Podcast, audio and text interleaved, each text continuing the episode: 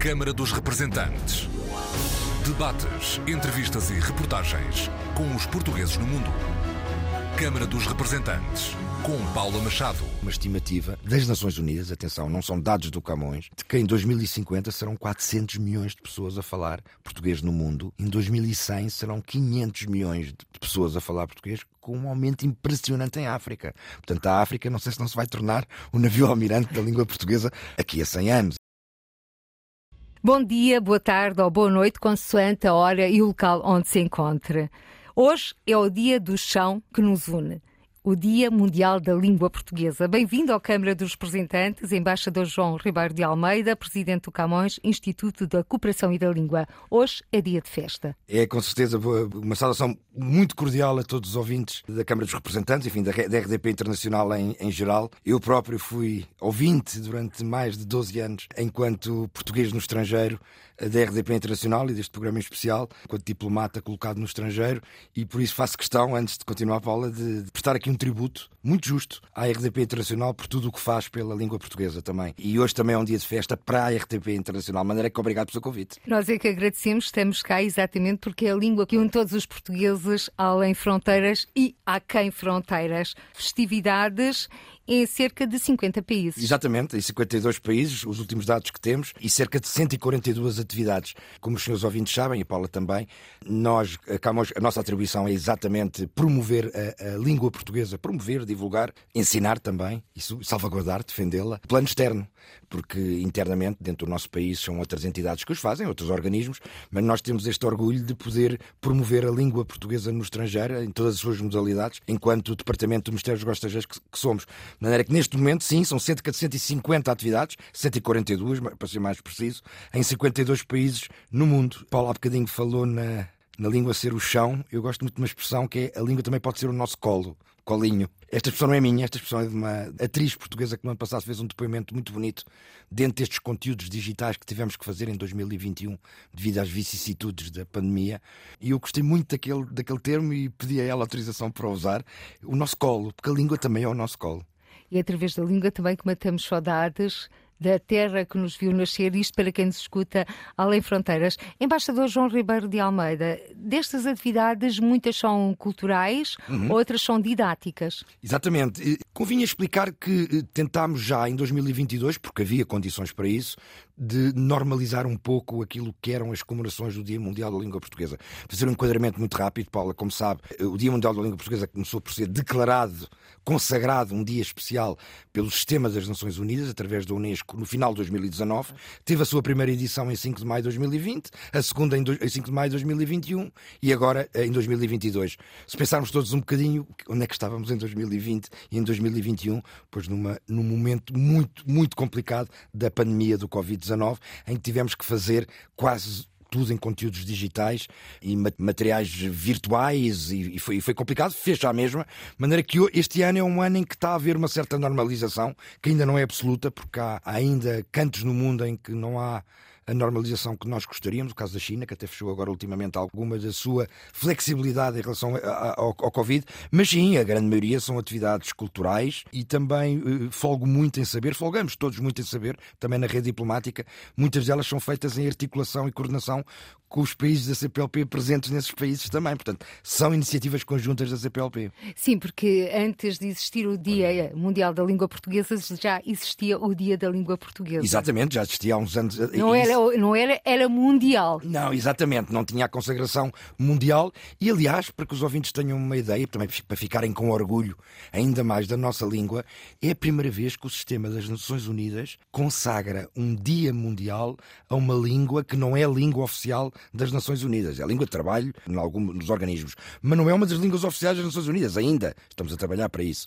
Mas ainda não é. Portanto, isto uh, reflete muito a importância, e uh, eu diria mesmo estratégica, que a língua portuguesa tem hoje no mundo. Porque a realidade é que é falada em cada continente no mundo. Aliás, é uma das línguas mais faladas do mundo e é esse propósito. O embaixador João Ribeiro de Almeida, presidente do Camões, falou do facto do, da língua portuguesa não ser ainda uma língua oficial, já é uma língua de trabalho no entanto, ainda é muito pouco utilizada, já que existe, no geral, as intervenções são feitas em inglês. Esperemos sim. Ainda há um longo caminho é, a percorrer. Haverá com certeza. Aliás, isso vem na sequência de, também do que foi o peso histórico das línguas chamadas diplomáticas, que eram o inglês e o francês, e que perduraram. Obviamente que hoje línguas oficiais são também as línguas dos países que estão no Conselho de Segurança das Nações Unidas. Mas está aí uma reforma das Nações Unidas e poderemos ter perfeitamente o português. Estamos a trabalhar por isso, não só Portugal como os outros países membros da CPLP, eh, trabalhar para isso, para pressionar o máximo para que entendam que eh, a língua portuguesa poderia ser um ativo muito bom para as Nações Unidas se tornasse língua oficial também. Vamos fazer um caminho, mas será um caminho longo,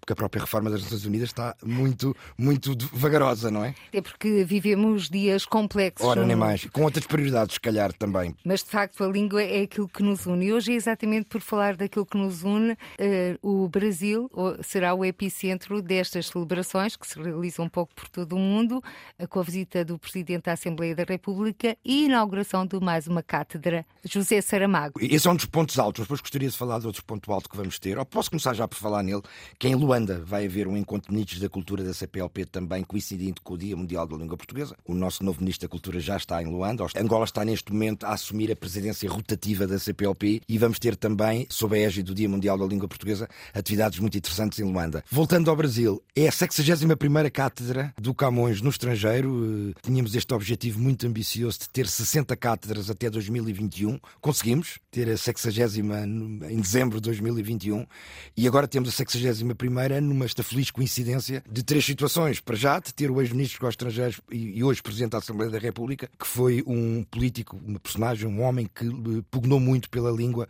e pela cultura portuguesa no estrangeiro. Eu sou testemunha disso enquanto Presidente do Camões e mesmo quando estava na rede externa, enquanto, enquanto funcionário diplomático, assisti à especial atenção com, com, com o Ministro Santos Silva, na altura Ministro Santos Silva, Silva, hoje Presidente da Assembleia da República, dava a todos estes temas.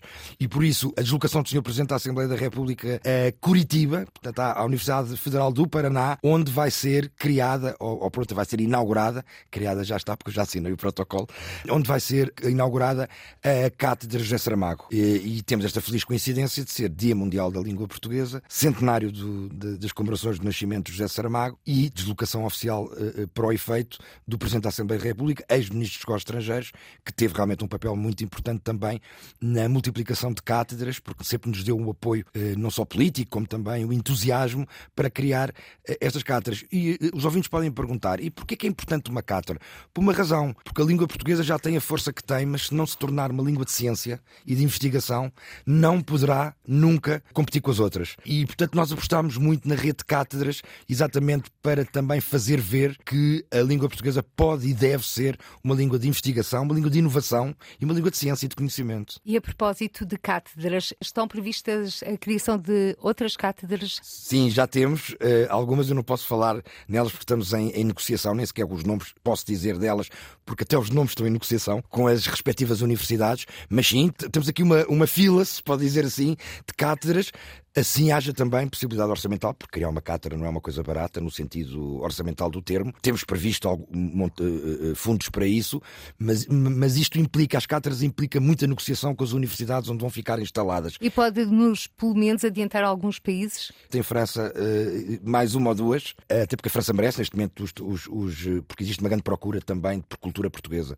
e, e, por, e por, vontade de, de também de, de, conhecer tudo o que se tem feito melhor a nível de investigação quer seja do ponto de vista histórico ou outro. Temos em negociação várias, eu não posso dizer nem o número, nem onde. Vamos aguardar e vamos esperar por essas boas novas. Entretanto, olhemos, rede EPE, ensino português no estrangeiro, este ano com um orçamento de Estado mais, eh, digamos, robusto que os anteriores eu não diria que, seja, que seja muito robusto no sentido de tenha havido um aumento muito grande em relação aos anos anteriores. Mas são 25 milhões de sim, euros. Sim, exatamente, eh, são 25,6 milhões de, de, de, euros. No ano passado, para ter uma ideia, foram 25,4. Portanto, tivemos um aumento que não diria que seja robusto, mas pelo menos tem havido estabilidade no crescimento com estabilidade.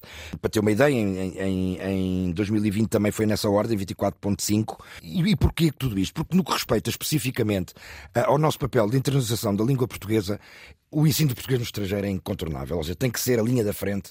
A nossa Guarda Armada, não gosto de ter termos bélicos, sobretudo pela conjuntura que estamos a viver agora, mas é sobretudo a nossa linha da frente. As estratégias do Camões na, na internacionalização passam, articulam sobretudo à volta de três eixos. Eu posso explicar isto muito rapidamente. O primeiro é, é, é, sem dúvida alguma, a consolidação da sua rede de ensino de português no estrangeiro, não só ao nível do ensino básico e secundário, como também ao nível dos instrumentos de apoio no ensino superior. As pessoas às vezes tendem a esquecer também de toda aquela gente que está à volta também, lá está, das cátedras, dos leitorados, a nível de ensino superior, para, para que a Paula tenha uma ideia, já que falámos de cátedras há bocado, só por causa destas 61 cátedras, eu tenho cerca de 500, 500 e tal colaboradores investigadores a trabalhar para as cátedras, estrangeiros a trabalharem para, cátedras, para as cátedras e também eh, com isso a divulgarem a língua portuguesa ao nível de ensino superior. Mas voltando ao que eu estava a dizer, este, o primeiro eixo é indelevelmente o, eh, o ensino do português no estrangeiro, não só ao nível do, básico e secundário, como também ao nível dos instrumentos de apoio ao ensino superior, que repito, é cada vez mais importante esse apoio e, e portanto, destaco mais uma vez, como já falámos, o aumento assinalável do número, do número de cátedras.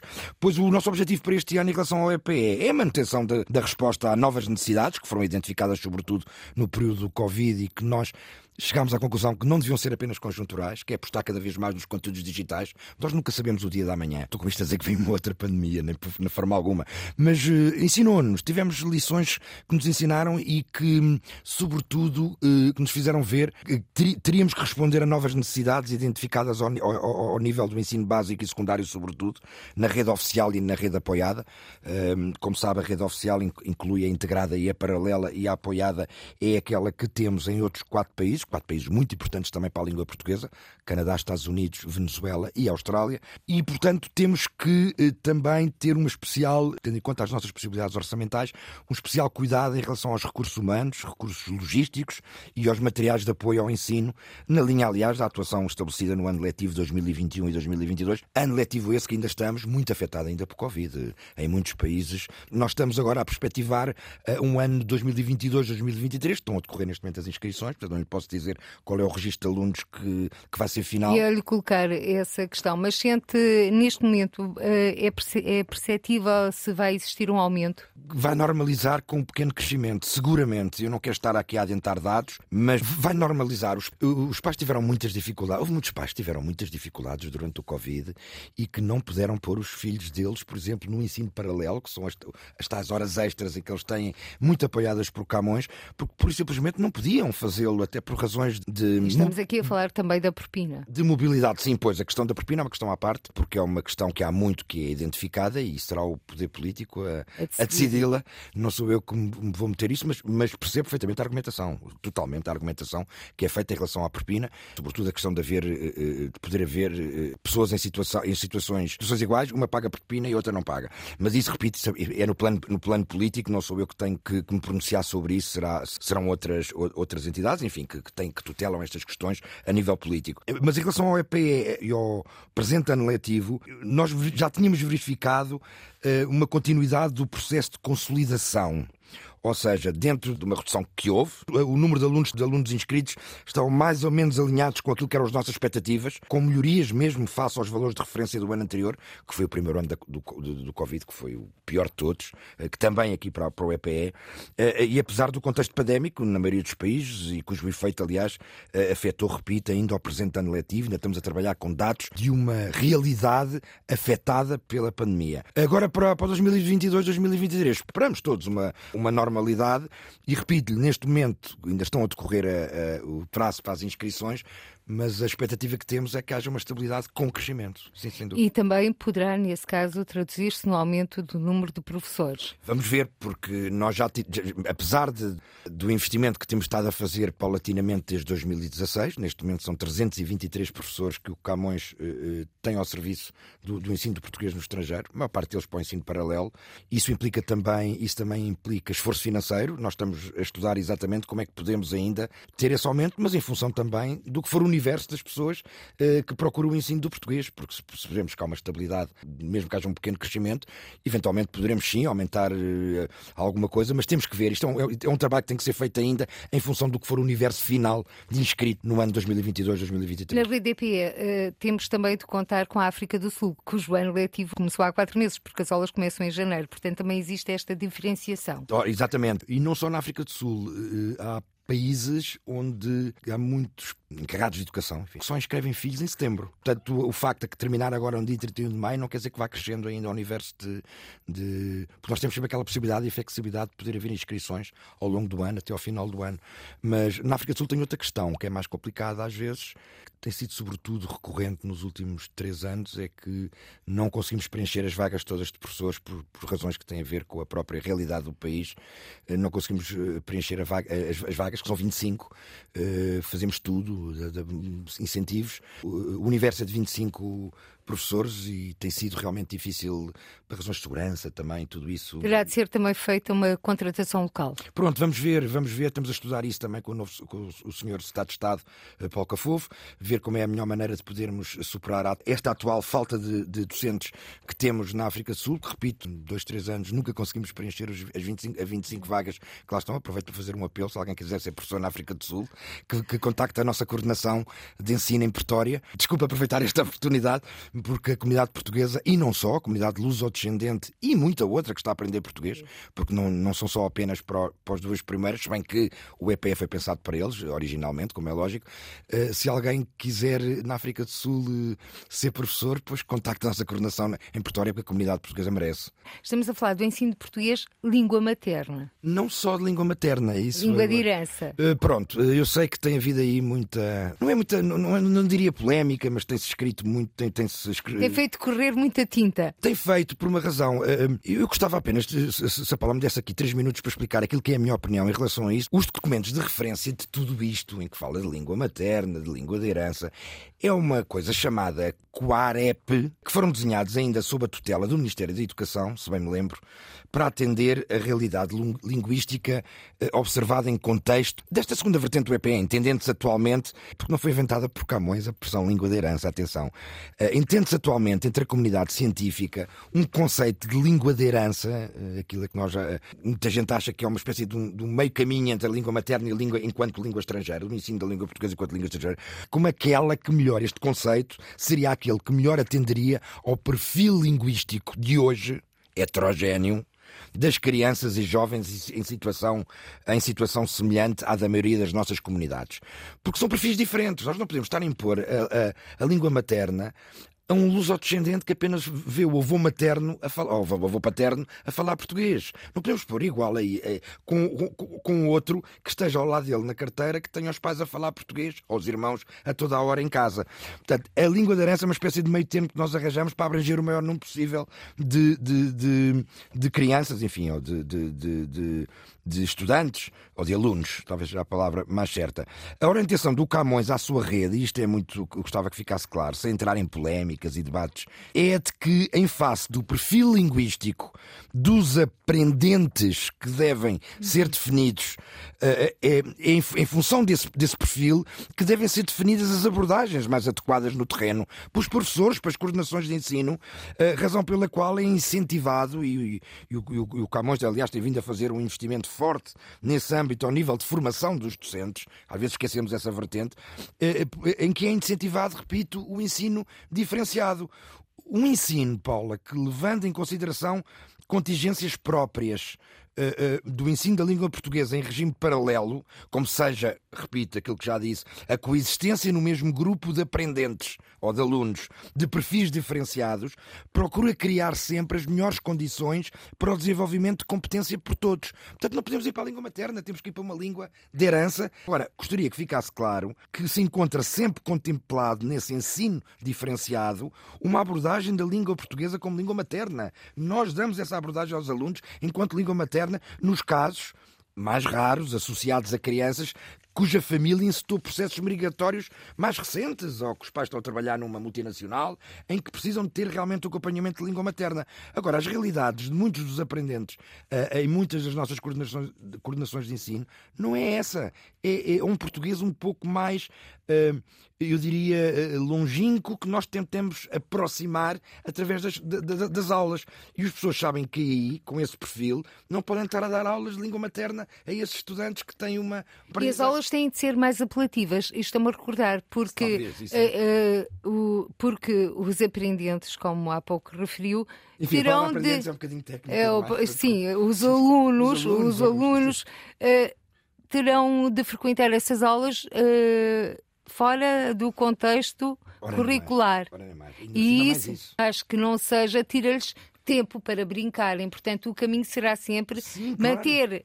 Estas aulas de ensino português no estrangeiro, no ensino também, paralelo, e ao mesmo tempo lutar pelo ensino integrado do português. Ora, nem mais. Esse é exatamente o objetivo, é ter cada vez mais o regime integrado português, daí as negociações que nós fazemos cá, mas e as embaixadas fazem em relação a fazer ver aos países que de, que são objeto e que são nossos eh, interlocutores em negociações deste, deste tipo, fazer ver que é de total interesse deles apostarem na língua portuguesa dentro da, da, do sistema curricular deles de línguas estrangeiras.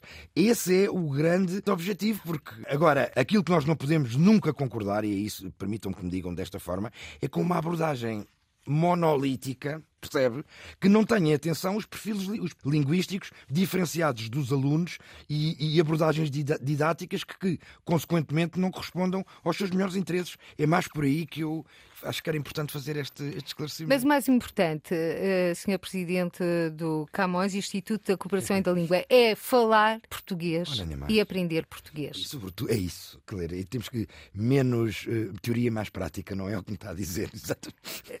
Isto porque a pandemia também nos veio mostrar que ensinar e aprender português mudou. Sim, tal e qual. E isto, isto não se aplica só ao português no estrangeiro, aplica-se também aqui na, no território nacional. Enfim, não é a minha área, Ministério da Educação. Mas fazendo comparações, até porque quem nos está a escutar também vive em países onde as Ora escolas estiveram fechadas, eh, de todo é diferente, obviamente, o ensino à distância do ensino presencial. É para manter, confirma? Sim, sim, sim, sim, sim, sim. O presencial é, e, vamos ter sistemas Será híbridos. sempre um pilar. Com certeza. E assim como o regime paralelo, porque uma coisa que me entristece muito é ver políticos dizerem que nós estamos a fazer um desinvestimento na rede paralela, quando não é verdade. Nós vamos ter um PRR, famosa bazuca. É. Vamos ter projetos dentro do Ministério dos Negócios Estrangeiros exatamente para melhorar os equipamentos materiais didáticos e muitas outras, eh, no âmbito do processo global de digitalização do, do Camões, temos no PRR, o PRR, como os seus ouvintes sabem, é o Programa de Recuperação e Resiliência, PRR, mais conhecido para Bazuca. Nós apresentámos um projeto de digitalização do EPE, percebido como uma espécie de ecossistema educativo digital de conteúdos, de ferramentas, de serviços, de plataformas, eh, equipamentos, obviamente, uma parte muito, eh, um valor muito considerável, exatamente para. Estamos a falar de quanto? Cerca de 17 milhões de euros. 17 milhões de euros mais de metade do orçamento, do orçamento que tem anual para o EPE. Portanto, tem que ser muito bem aplicado. E quem vão, quem vão ser os primeiros destinatários? A rede paralela a rede paralela, porque é essa que podemos dar isso de uma maneira um, e, de, e, merecem de uma maneira generosa, porque estar a dar aos outros dentro dos sistemas de ensino de cada país, já não sabe para o que é o equipamento de um e o equipamento do outro, não é? Portanto, é sobretudo o paralelo e entristece muito às vezes dizer que o Estado português não liga ao paralelo ou está a fazer o, não faz o investimento que devia no paralelo. Isto é a prova provada, se me permitem a expressão, um, de que eh, não só o paralelo está nas nossas no nosso radar, como com especial atenção, tanto que lhe foi dedicado um projeto PRR. E nesse projeto PRR eh, temos também os tutores que irão seguir essas claro. aulas e esses ensinamentos. Sim, aliás, nós vamos ter projetos piloto, enfim, eu acho que neste momento também não, não, não, não convinha estar a falar nisso, porque ainda muito, porque não queria estar a avançar nisso, porque os projetos piloto são isso mesmo, estão ainda neste momento uh, uh, algo embrionários, mas vamos ter projetos pilotos que uh, pilotos nesta área de aplicação da, da, da, digitalização do Camões já sob o PRR, vamos ter projetos piloto que implicam tutorias. Sim, sim, sim, completamente, Paulo que são perfeitamente hoje em dia contornáveis. Tem que haver tutorias Mas neste orçamento de Estado, 7 milhões de euros para o ensino uh, de português em França para essa digitalização. Numa altura em que a língua portuguesa, dizem, perdeu estatuto no país. Os 7 milhões de que estão dedicados à língua portuguesa para a França, não, é? Dentro do orçamento do Estado, dentro dos tais 20, bolo de 25 milhões que falámos há pouco, que há um investimento grande, aliás, com uma coordenação de ensino também sempre muito atento àquilo que são as, as realidades de França, mas eu não, eu não, eu não seria tão perentório a dizer que que a França, as autoridades francesas perderam entusiasmo em relação à língua portuguesa, porque eu tenho estado em negociações com eles e tenho visto assim, realmente podíamos, podíamos estar muito mais longe com a França uh, uh, do que estamos. Eles passaram por, um sistema, por, um, por uma reforma educativa muito profunda, interna, Uh, e nós o que temos feito ultimamente é fazer ver, e a Embaixada também, coordenação de ensino, enfim, uh, fazer ver a mais-valia que era poderem adotar um conjunto de medidas que tornassem o português como uma língua reconhecida como uma, uma das principais línguas faladas, uh, como aliás já conseguimos, já conseguimos noutros países, até vizinhos. Espanha França, cresceu imenso exemplo, o interesse pela língua portuguesa. a pensar, é, é, é, Espanha, também por, por uma razão, porque ali a dinâmica da educação passa muito para as autonomias, e as autonomias as que estão mais ligadas connosco. A raia. Mas não só, curiosamente, porque depois há umas que não fazem fronteira terrestre connosco, mas também se percebem que o português é uma língua de futuro. E, e é isso o principal. Aquilo que eu tenho que passar aos meus, aos, aos meus interlocutores é que é um investimento para estes países também apostarem na língua portuguesa dentro do sistema de ensino deles. A língua portuguesa é hoje uma das grandes línguas mundiais, globais. E não é preciso estar sempre eu a bater nesta tecla. Basta eles verem os dados das Nações Unidas. Começamos logo por essa argumentação. Depois, que claro, cada país tem as suas vicissitudes, os seus ritmos, mas, mas sim, com a França ainda há um caminho longo a percorrer. E agora, olhando outro país, do outro lado do Atlântico, os Estados Unidos. O interesse pela língua portuguesa está em crescendo, crescendo. a partir do momento em que a língua portuguesa também conta pontos para ingresso ao ensino Ora superior. Aí temos um parceiro incrível que eu faço questão aqui de elogiar publicamente, que é a FLAD. A FLAD está connosco em grandes aventuras, no bom sentido, não é aventuras no sentido arriscadas, em grandes momentos de consolidação do ensino do português nos Estados Unidos da América. Como sabem, nos Estados Unidos da América está dentro da rede apoiada, portanto, o que nós damos sobretudo é manuais, mas está integrado dentro do sistema normal nos Estados Unidos. O que nós temos feito com a FLAD é um trabalho incrível, também a nível de cátedras, curiosamente, a nível de ensino superior, que é identificarmos com a coordenação de ensino, enfim, o Dr. João Caixinha, que é o nosso coordenador de ensino nos Estados Unidos e que não sei se me está a ouvir agora, mas tem feito também um trabalho incrível, e a embaixada, obviamente, e os consulados. Quando eu falo da coordenação de ensino, já engloba aqui as embaixadas, os consulados e o trabalho que todos eles fazem em conjunto. Nós temos, sobretudo, tentado identificar momentos e também situações que podem provocar a consolidação da língua portuguesa. E a FLAT tem uma rede incrível, não é? Portanto, ajuda-nos imenso nisso e eu, eu, eu reconheço. Até no fornecimento, entre aspas, de bibliotecas. E também a ajudar-nos, a, a ajudar-nos, sobretudo, a concluir bibliotecas, que às vezes o dinheiro não é tanto como nós gostaríamos, não é? Eu isso tenho que dizer, não gosto de estar sempre a queixar, espírito de síndrome Calimero, está sempre a queixar, não tem dinheiro, não sei o quê. Não, temos aqui buscar parceiros onde possam complementar, complementaridade, todos para o mesmo objetivo, porque isto acaba por ser também um objetivo da FLAD, não é? E há pouco tempo realizar fizeram-se os exames NIUL. Também estão connosco. FLAT está connosco nessa. E a partir do momento em que, em que os exames NIUL, a Paula está super bem informada, uh, a partir do momento em que os, em que os exames NIUL começaram a, estar também FLAD uh, Camões, tiveram um crescimento incrível também, não só nos seus efeitos, mas sobretudo na, naqueles que entram no, na dinâmica, no universo dos exames NIUL. Portanto, nos Estados Unidos, posso lhe dizer que a língua portuguesa está bem, recomenda-se. Este propósito dos exames NUL, para quem nos está a escutar, destino a alunos, eh, estudantes a partir do nono ano de escolaridade ou com idade a partir dos 14 anos, independentemente do local onde se encontrem, podem realizar estes exames e contam para o ingresso ao ensino superior nos Estados Unidos. Exatamente. Ou seja, um estudante português em Portugal também pode candidatar-se a estes exames. Pode, perfeitamente. E entendam a comodidade de tudo isto, não é? A comodidade, não, não há grandes esforços nisto, a coisa funciona bem, é automática. De maneira que estamos muito contentes com essa, com, especificamente com isso. Paulo. É importante a certificação. É, é muito importante a certificação porque a certificação às vezes, e não, e não é só por ter a certificação em si, é coisa psicológica, é, é, é recompensa do nosso trabalho, do nosso esforço. Portanto, a certificação é também uma componente que nós acarinhamos muito e, sobretudo, salvaguardamos muito os seus efeitos. As certificações são feitas por universidades, como sabem, muitas vezes, uhum. e com quem nós trabalhamos, mas a certificação é essencial para quem quer estudar português a sério, seja no básico, no secundário ou no, no superior. A caminho dos Estados Unidos, eh, e não só, também da Venezuela, da Austrália e do Canadá, estão as bibliotecas Camões. Sim. Para escolas comunitárias. Para escolas comunitárias, lá, lá estão. Também foi um grande esforço do nosso. Um grande esforço. E aqui estamos a falar do ensino apoiado. Não tem dinheiro diretamente do Camões, mas. apoiado, ora nem mais, exatamente, e aproveita sobretudo as redes externas do Camões para a sua difusão, para a sua disseminação, que isso é o, é o principal. Temos que ser eh, práticos e temos que tentar fazer com que haja o máximo número de parceiros a conjugar esforços sempre para o mesmo objetivo, que é a promoção, o ensino, a aprendizagem, divulgação, salvaguarda também a defesa, quando for necessário, da língua portuguesa no estrangeiro. E agora olhemos outro país, porque parece que é um dos navios almirantes, a par do Brasil, da procura da língua portuguesa. A Venezuela. São cada vez mais os venezuelanos que querem aprender português. Impressionante, eh, são, são dados. Lá está. Eh, também tem a ver com a própria conjuntura, eventualmente, do próprio país em que gostariam de ter. Mas é, é muito curioso que os venezuelanos interiorizaram já que aprender português, e atenção, eh, extravasa em muito o universo da comunidade portuguesa, os que querem aprender português, as pessoas pensam sempre que é, mas muito. Parece que os venezuelanos interiorizaram que a língua portuguesa pode ser um ativo muito importante tendo em conta também o navio Almirante, o Colosso, que o Brasil é ali ao lado, até como saídas laborais um dia, como aprender português e saídas laborais, não só no Brasil, como em qualquer país de língua portuguesa, Estado-membro da CPLP. Eh, eu não sei se os ouvintes têm, têm noção, existe, existe. É uma extrapolação, mas de qualquer maneira não deixa de ser uma estimativa das Nações Unidas, atenção, não são dados do Camões, de que em 2050 serão 400 milhões de pessoas a falar português no mundo, em 2100 serão 500 milhões de, de, de pessoas a falar português, com um aumento impressionante em África. Portanto, a África, não sei se não se vai tornar o navio almirante da língua portuguesa aqui a 100 anos, enfim, quando eu já estiver velhinho.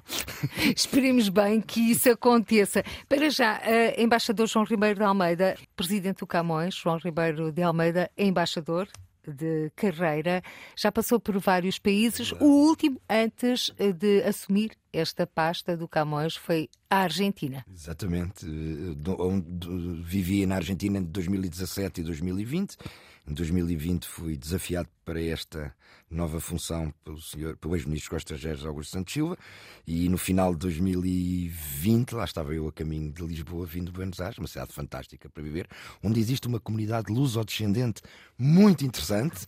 Normalmente fala-se na América do Sul das comunidades portuguesas no Brasil e na Venezuela, o que é perfeitamente normal pela sua dimensão, mas esquecemos que temos ali 30 mil portugueses na Argentina muito portugueses. E que querem falar português. E que querem falar português e que têm o direito de falar português, eh, até porque é um direito constitucional não só porque me apetece a mim ou àquele ou àquele outro, é porque é, é um direito constitucional de aprender português e é uma comunidade que me encheu de orgulho, a maneira como mantém também a sua Portugalidade, a maneira que a Argentina é um país muito, muito, com quem aliás temos umas relações político-diplomáticas muito próximas.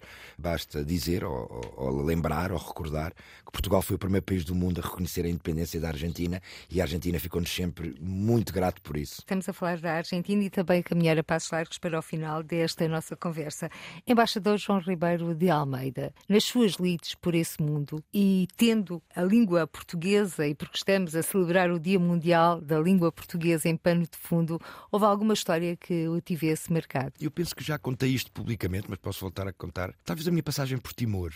A minha passagem por Timor, ainda antes da independência, eu estive mais de um ano a trabalhar com o Dr. Ramos Horta, que acaba de ser, aliás, reeleito, eh, reeleito não, porque houve ali um tempo que não, não esteve, mas volta a ser presidente novamente. Estive com ele a trabalhar na, na missão das Nações Unidas que estava a preparar a independência do país e vi bem, naquela altura, as tentativas que houve para que o português não fosse a língua oficial de, de Timor, que fossem outras, não, não vou dizer quais, mas acho que grande parte do nosso auditório uh, e da nossa audiência saberá quais, quais poderiam ser. E esse foi um trabalho muito interessante como diplomata que eu fiz. Soft power, claro, até porque não era também claro isso, não é? Mas nós uh, lutámos muito. Eu ali em Timor assisti muito às tentativas para que o português não fosse a língua oficial do país. Quando era um erro crasso da própria classe política timorense, assim fosse. Porque a língua portuguesa faz parte da identidade deles e que os diferencia ainda por cima entre aquela sanduíche entre dois grandes estados, como a Austrália e a Indonésia. E a propósito, qual é a palavra da língua portuguesa que mais o fascina? Vai ser um bocadinho lugar comum que é, é a palavra saudade, que é muito bonita realmente e que é, é intraduzível, que nos dá muito orgulho, ainda por cima de ser intraduzível.